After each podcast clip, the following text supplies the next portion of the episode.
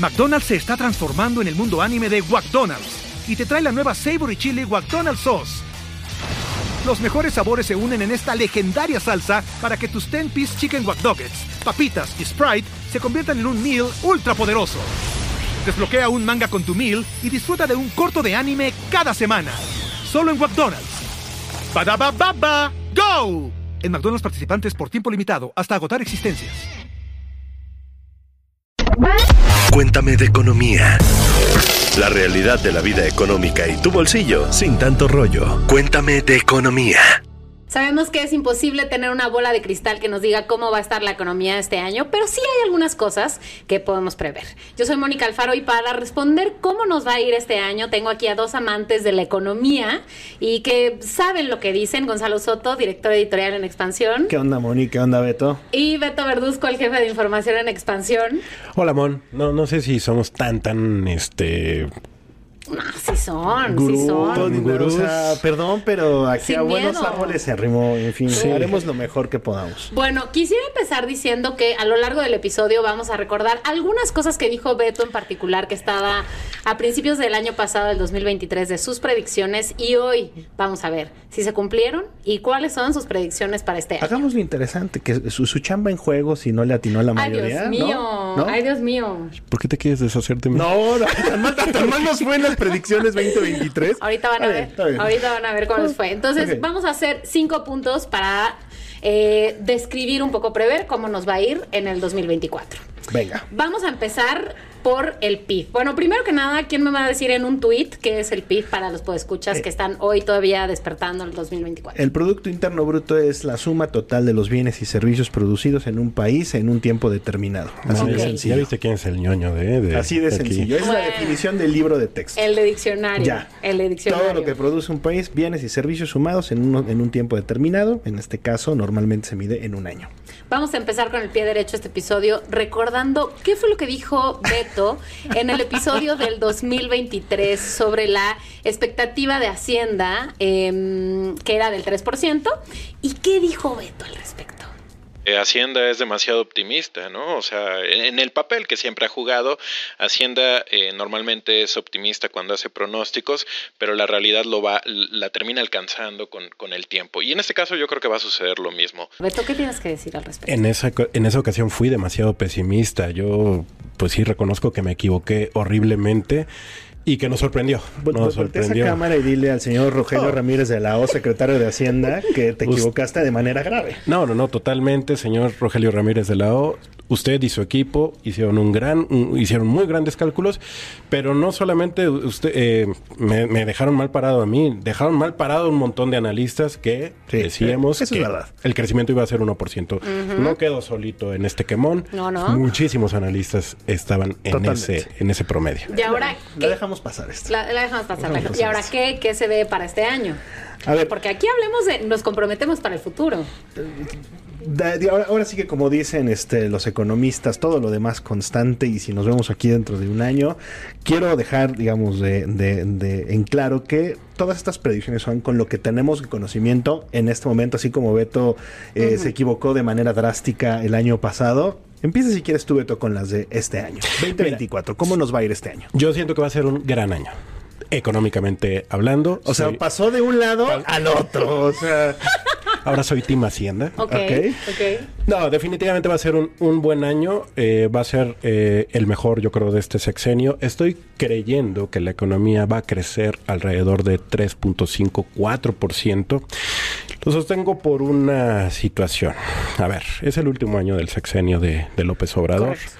Y es un año en el que normalmente se echa a andar la maquinaria del gasto público. Es correcto. Vamos a ver mucha obra que ya le hemos visto, eh, eh, echar a andar mucha infraestructura, mucha obra, eh, y todo esto normalmente lo que genera es, pues también empleo, genera desarrollo, y, y, todo esto son, digamos, es un círculo virtuoso a favor de la economía.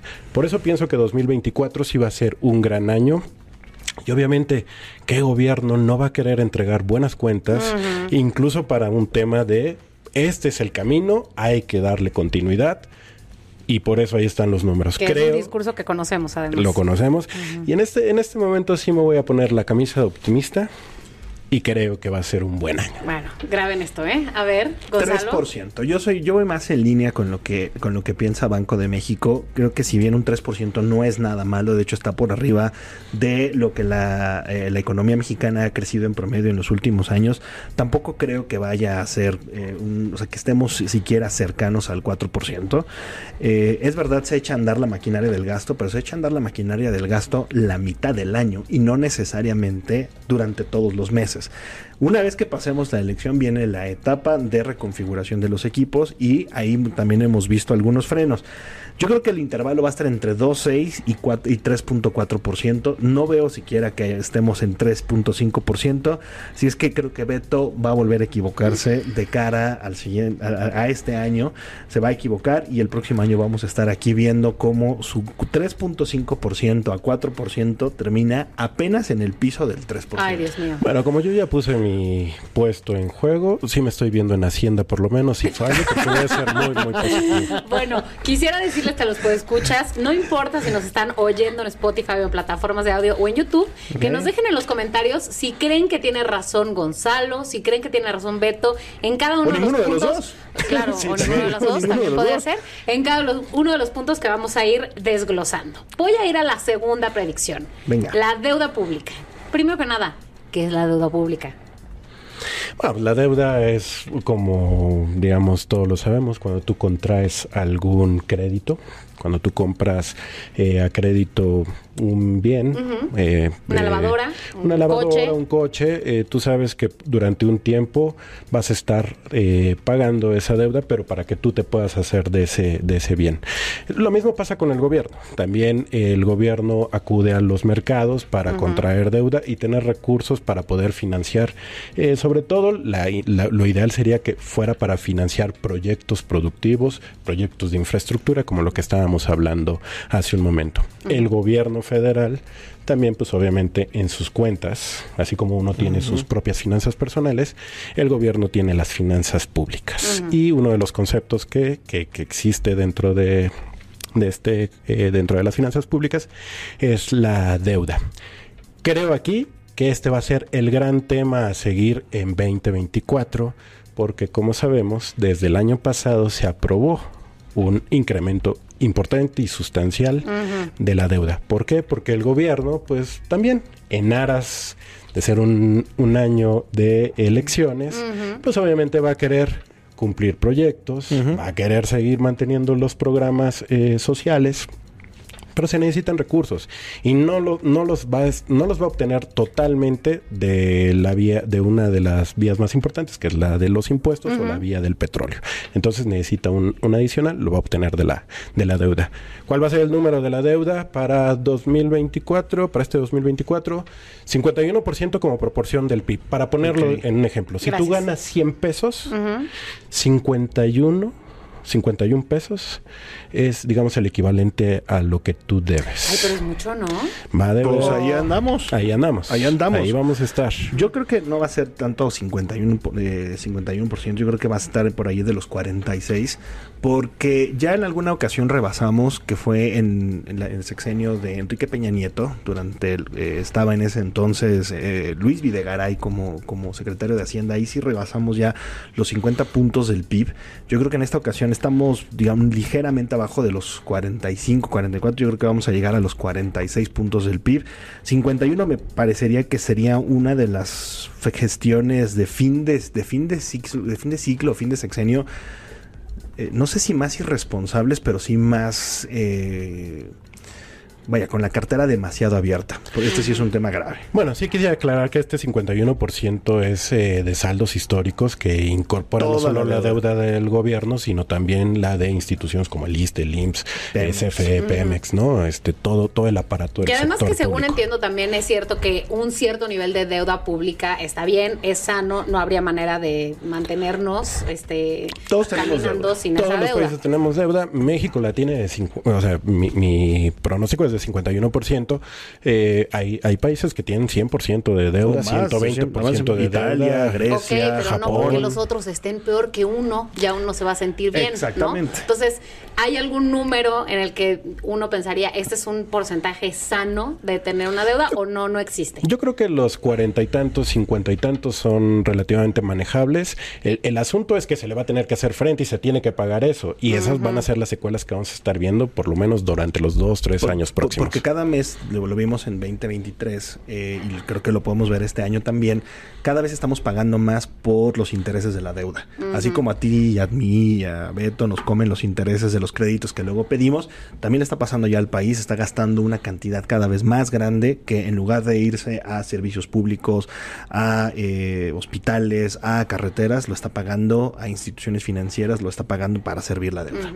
Y, y por eso entiendo que la parte de la reforma sandaria, de la que nadie quiere hablar todavía, va a ser crucial. Así que les diría a todos los podescuchas que activen sus notificaciones, porque en un par de meses vamos a estar hablando de eso, que es crucial para el país y que va a tener impacto directo en nuestras carteras. A mí sí, anótenme para el 2025, predicción, va a haber reforma tributaria, sendaria, fiscal, como le quieran llamar. Desde, ene- Ok. desde enero jugándose el pellejo. Ya, eso es, eso es ¿Estás tener- seguro de sí Hacienda, mismo? eso es- Hacienda, aquí estoy por si quieren. eso Ay, es Beto, tener no valor. seas así. ¿Sabes qué? Pero está pidiendo trabajo frente a mí, Ajá, carajo, en fin. ajá. Pero bueno. Bueno, vamos a ir a la tercera, que es la inversión en México y cómo eso va a tener repercusiones en nosotros, en nuestro empleo. A ver, mucho se habló el año pasado, en 2023, del nearshoring y de lo maravilloso que iba a ser, eh, o que está haciendo, o ya me dirán, pero eso tiene repercusiones directas en cuánto se invierte en México y qué tanto empleo tenemos nuevo, formal, cómo, cómo se ve el 2024. Yo soy totalmente team nearshoring. Digo, aquí mi grande, mi gran crítico Gonzalo Soto, que él es un poco más escéptico. Pero yo creo que sí ya estamos viendo los resultados de este modelo, que además ya tiene rato. ¿eh? Estamos en una segunda fase en realidad. Es muy simple, son las empresas que están buscando geolocalizarse eh, en el para que de una manera estratégica pues, estar cerca de la economía más grande del mundo, que es Estados Unidos, y poder pues eh, digamos, eh, sacarle provecho, provecho a esto. Yo sí creo que este año vamos a tener una importante, un importante flujo de recursos por la vía de la inversión extranjera directa, que además es bien importante porque es- la inversión es la detonante de los empleos. Sí. Yo preveo por ahí de los 30 mil, 36 mil millones de dólares que van a llegar de inversiones, muchas de estas nuevas inversiones, Gonzalo, caray. nuevas inversiones, Ahí es. Ok. que ese siempre Ajá. es un gran tema. Perfecto. Y Perfecto. Y justo porque la inversión es bien importante, estoy previendo también que va a haber entre 600 mil y 700 mil empleos. Ojo, sí son buenos, pero no son suficientes. El país debería tener, eh, debería estar generando más de un millón de empleos anuales. Ok, Ok. ok. A ver si no terminan estos dos Beto- con que nos Beto- vemos a la salida. Beto lo dijo, Beto lo dijo claramente, el nearshoring no es nuevo y es la palabra que en 2023 más utilizamos para Sí. describir un fenómeno que ya existía que es la llegada de inversiones a México, sobre todo porque, se, a ver, geográficamente seguimos junto a la que permanece como la economía más grande de este planeta, con el mercado de consumo más elevado de este planeta. Sin embargo, no es la bala de plata que muchos están vendiendo ni cerca. Porque además, de entrada, y ahí es en donde yo empiezo, digamos, eh, yo tengo un número incluso más grande que, que- que el de Beto. Beto dice que máximo 36 mil millones. Yo creo que van a ser, se van a registrar 40 mil millones este, de dólares en 2024. Mucho de esto reinversión. No inversiones nuevas. No inversiones nuevas, porque creo que lo que van a hacer muchas de las compañías va a ser eh, solidificar y, y- y mantener, digamos, el flujo de producción que ya tienen y que ya han establecido en nuestro país. Pero ojo, como parte del nearshoring no estamos viendo la llegada de eh, inversiones en sectores estratégicos para el futuro como semiconductores, como el sector farmacéutico. Eh, no estamos viendo desarrollos en la parte de inteligencia artificial. Estamos viendo inversiones únicamente en la parte manufacturera en la cual ya nosotros teníamos una tendencia creciente. El año pasado tuvimos récords importantes de llegada de inversión extranjera directa, mucha de la cual reinversión también. Entonces aquí, mi querido Beto, está totalmente equivocado y también creo que está siendo muy optimista. Yo también creo, no se están generando los empleos suficientes, pero yo preveo de 500 a 600 mil empleos y veo menos por una gran razón. Muchos de estos ya son empleos que están muy tecnificados o son inversiones que no requieren de mayor personal. Híjole. A ver, pero te- tengo una pregunta con lo que estás diciendo. No, uno pensaría que una reinversión también podría ser algo bueno porque querría decir que, o sea, que como resultado de lo que sucedió el año pasado, yo decido seguir invirtiendo mi dinero aquí. Entiendo que no es lo que está diciendo Beto, que es nuevo dinero, Sí. pero pues también tendría que ser algo bueno. Es algo positivo, a ver, para nada, para nada esto es algo negativo, o sea, tal- o sea, es, es una buena, es una buena señal de la confianza que hay en un sector, es una buena señal de la confianza que hay en el crecimiento económico de nuestro país. Pero no es para nada ni remotamente lo que el Team Nearshoring está promoviendo o está propagando, ¿verdad? Con que este ya es finalmente el motor de crecimiento de nuestro país. No, yo nada más le quiero echar ojitos. Si no es Hacienda, pues e- economía, aquí también estoy. Van a ver que le O sea, atino. eliminaron ProMéxico, pero tenemos a los Pro Shoring encabezados por este caballero, ¿verdad? Y en donde no hemos visto todavía la, las grandes llegadas, no hemos visto todavía los grandes negocios apalancados en las actividades del futuro. Yo lo Así único que preveo es que este punto, el tercer punto, va a ser el más importante para evaluar dentro de un año para saber quién tuvo razón. Voy a ir con el siguiente punto que es... Si es que ya había pedido trabajo a Hacienda, Bueno, ya pidió trabajo, igual o sea, le hablamos falta tú y yo, Banco de Beto ya no va a México. estar ¿eh? aquí. Pero te, Entonces- te conectas por lo menos, ¿no? No seas cobarde y te conectas. Lo traemos de invitado. Exactamente. ok, voy al cuarto punto. La inflación y la, po- y la pobreza. Aquí también vamos a recapitular qué fue lo que dijimos, Beto, el año pasado. También aquí te equivocaste. Él no, para el año pasado. ok. A ver, ¿qué dijo Beto? 2023 ya no va a ser tan duro en el tema de la inflación, pero nos va a costar todavía un ratito o, o nos tenemos que acostumbrar un ratito a tener estos precios elevados.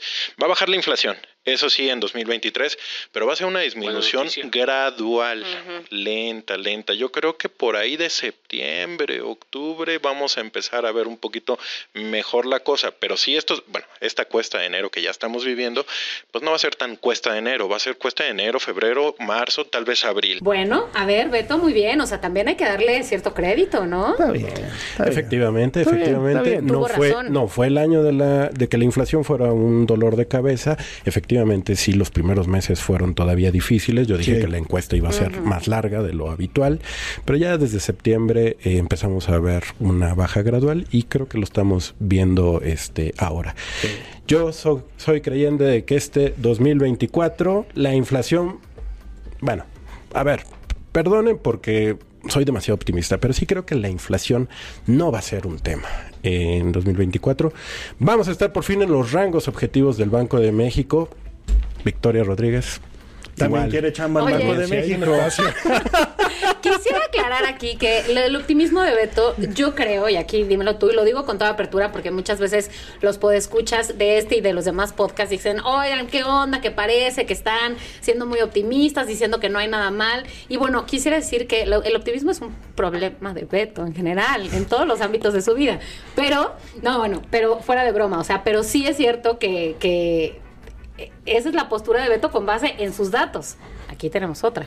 Yo creo que va a estar, de hecho, ahí también soy bastante optimista porque creo que sí va a estar por debajo incluso del 4%. Sobre todo, o sea, ya en la suma total del año sí vamos a estar abajo del 4% porque yo creo que, al igual que Banco de México, no te preocupes, Victoria, yo no necesito este que me vengas a buscar para una chamba en Banco de México. Yo sí creo que tercer trimestre y cuarto trimestre de este año va a estar bastante, mucho, ba- bastante más baja la inflación. Ellos prevén 3,7, 3,4% Banco de México para la segunda mitad del año. Yo creo que sí va a suceder de esa manera, sobre todo porque ya habremos pasado la parte electoral, como bien dice Beto, en las elecciones se mueve mucho dinero, se mueve mucho cash y eso puede provocar que haya una subidita Correcto. en los precios. Por eso es que no soy tan optimista como Beto cuando dice que en principio de año, y ahorita vamos a hablar de la cuesta de enero, porque aquí el caballero tiene opiniones también con las que yo no coincido, pero bueno. Ok, y bueno, déjame tomar Ah, algo. Perdón, Sí, perdón, perdón, sí. nada más una cosa. Hay, sí hay un riesgo muy latente de inflación, eh, derivado por, eh, sobre todo de temas de choques cambiarios, que pudieran arruinarle la fiesta a Banco de México y que es un factor que a veces no hemos considerado y se llama Donald, Donald Trump. Trump, claro. Si Donald Trump gana la elección en noviembre, agárrense porque entonces la parte inflacionaria y la parte cambiaria va a volver a darnos dolores de cabeza, pero eso ya será sobre todo de cara al próximo año. Cuando lleguemos a ese puente lo cruzamos. Exactamente. Exacto. Bueno, Exactamente. voy a retomar algo que dijiste ahorita sobre la, los temas electorales, ¿no? Venga. Claramente este año va a haber elecciones, va a ser un año de transición. ¿Qué es lo que va a pasar con eso? ¿Qué prevemos con eso? Bueno, yo me la voy a aventar. Yo creo que vamos a tener eh, una transición suave, ordenada. Eh, yo sí creo que vamos a tener seis años más de lo que se denomina la cuarta transformación y con ello yo creo que está blindada la estabilidad económica. No va a haber crisis. Eh, ya tenemos mucho tiempo de que no sabemos lo que es una crisis transaccional. No va a ser la excepción en esta ocasión coincido en parte. O sea, si le hacemos, si le hacemos caso a las encuestas, efectivamente vamos a tener una transición de poder del mismo partido, lo cual no debería generar mayores dolores de cabeza.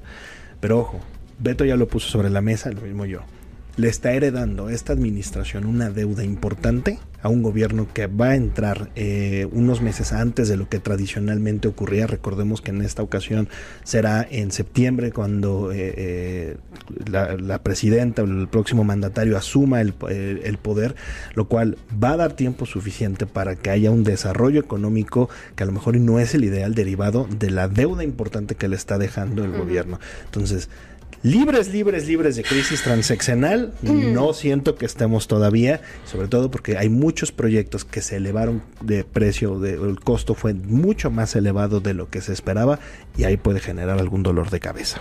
Creo que muchos de estos cinco puntos tienen que ver no solo, o sea, no con el futuro inmediato, digamos, no con el presente, sino con todo lo que va a estar pasando a lo largo del año. Entonces, ¿eso nos preguntaste tú? voy, a hacer una última ah, pregunta.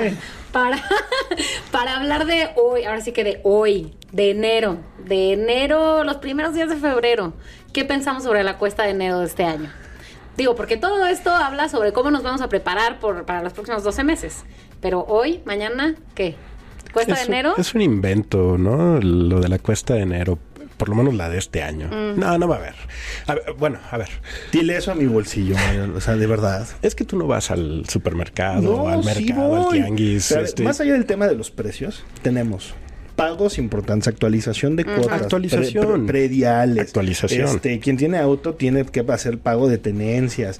Eh, muchos de los productos siguen elevados de precio de manera regular y además también recordemos que la cuesta de dinero es un tema de finanzas personales y no es que en este país tengamos la cultura financiera para afrontar la cuesta de enero. ¿Qué tal la pasamos en diciembre?